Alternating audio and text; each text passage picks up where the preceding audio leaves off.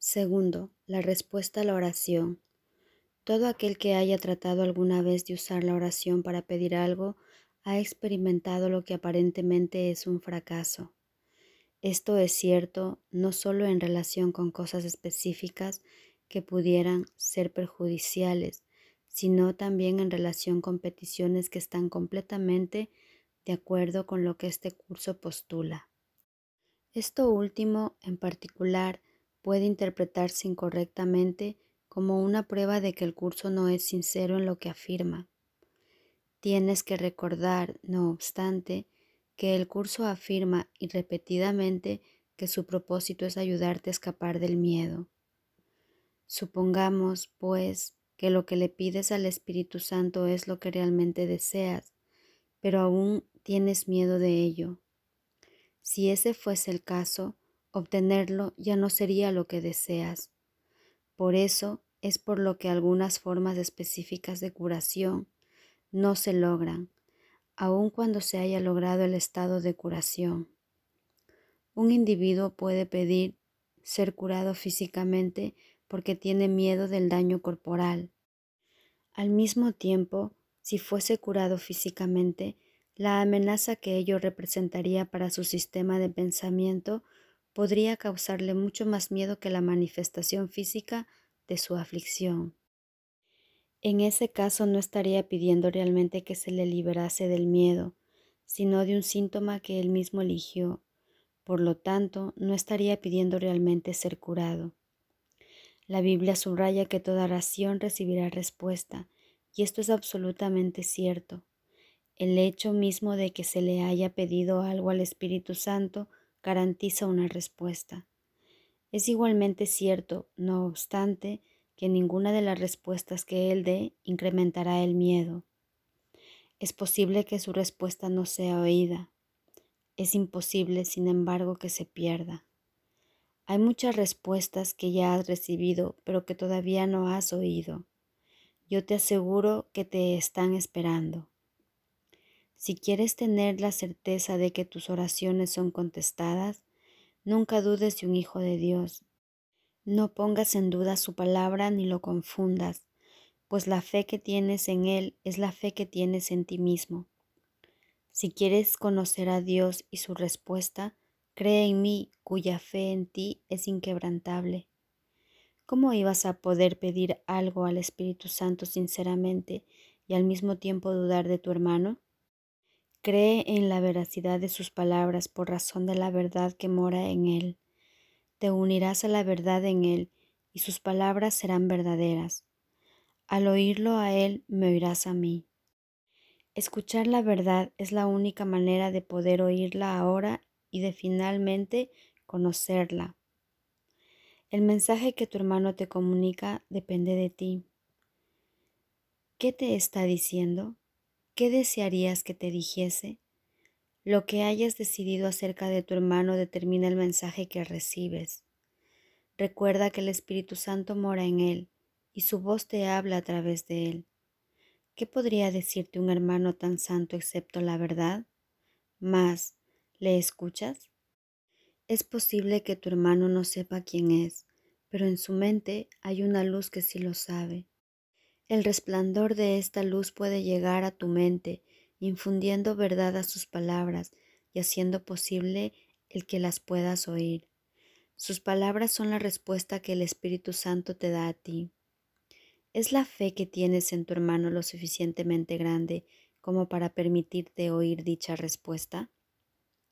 No puedes rezar solo para ti, de la misma manera en que no puedes encontrar dicha solo para ti. La oración es la reafirmación de la inclusión dirigida por el Espíritu Santo de acuerdo con las leyes de Dios. En tu hermano reside tu salvación. El Espíritu Santo se extiende desde tu mente a la suya y te contesta. No puedes oír la voz que habla por Dios solo en ti, porque no estás solo, y su respuesta va dirigida únicamente a lo que eres. No podrás saber la confianza que tengo en ti a no ser que la extiendas. No tendrás confianza en la dirección que te ofrece el Espíritu Santo o no creerás que es para ti a menos que la oigas en otros. tiene que ser para tu hermano por el hecho de que es para ti. ¿Habría acaso creado Dios una voz que fuese solo para ti? ¿Cómo podrías oír su respuesta, excepto cuando el Espíritu Santo responde a todos los hijos de Dios? Oye de tu hermano lo que quisieras que yo oyese de ti, pues tú no querrías que yo fuese engañado. Al igual que Dios, yo te quiero por razón de la verdad que mora en ti. Tal vez tus engaños te engañen a ti, pero a mí no me pueden engañar, puesto que sé lo que eres. No puedo dudar de ti. Oigo solo al Espíritu Santo en ti, quien me habla a través de ti. Si me quieres oír, oye a mis hermanos, en quienes la voz que habla por Dios expresa. La respuesta a todas tus oraciones reside en ellos. Recibirás la respuesta a medida que la oigas en todos tus hermanos. No escuches nada más, pues de lo contrario, no estarás oyendo correctamente. Cree en tus hermanos porque yo creo en ti, y aprenderás que está justificado que yo crea en ti. Cree en mí creyendo en ellos, en virtud de lo que Dios les dio, te contestarán si aprendes a pedirles solamente la verdad. No pidas bendiciones sin bendecirlos, pues solo de esta manera puedes aprender cuán bendito eres. Al seguir este camino estarás buscando la verdad en ti. Esto no es ir más allá de ti mismo, sino hacia ti mismo. Oye únicamente la respuesta de Dios en sus hijos y se te habrá contestado. No creer es estar en contra o atacar. Creer es aceptar y también ponerse de parte de aquello que aceptas. Creer no es ser crédulo, sino aceptar y apreciar. No puedes apreciar aquello en lo que no crees ni puedes sentirte agradecido por algo a lo que no le atribuyes valor. Por juzgar se tiene que pagar un precio porque juzgar es fijar un precio y el precio que fijes es el que pagarás. Si pagar se equipara con obtener, fijarás el precio bajo, pero exigirás un alto rendimiento. Te habrás olvidado de que poner precio es evaluar, de tal modo que el rendimiento que recibes es directamente proporcional al valor atribuido. Por otra parte, si pagar se asocia con dar, no se puede percibir como una pérdida y la relación recíproca entre dar y recibir se reconoce. En este caso se fija un precio alto debido al valor del rendimiento.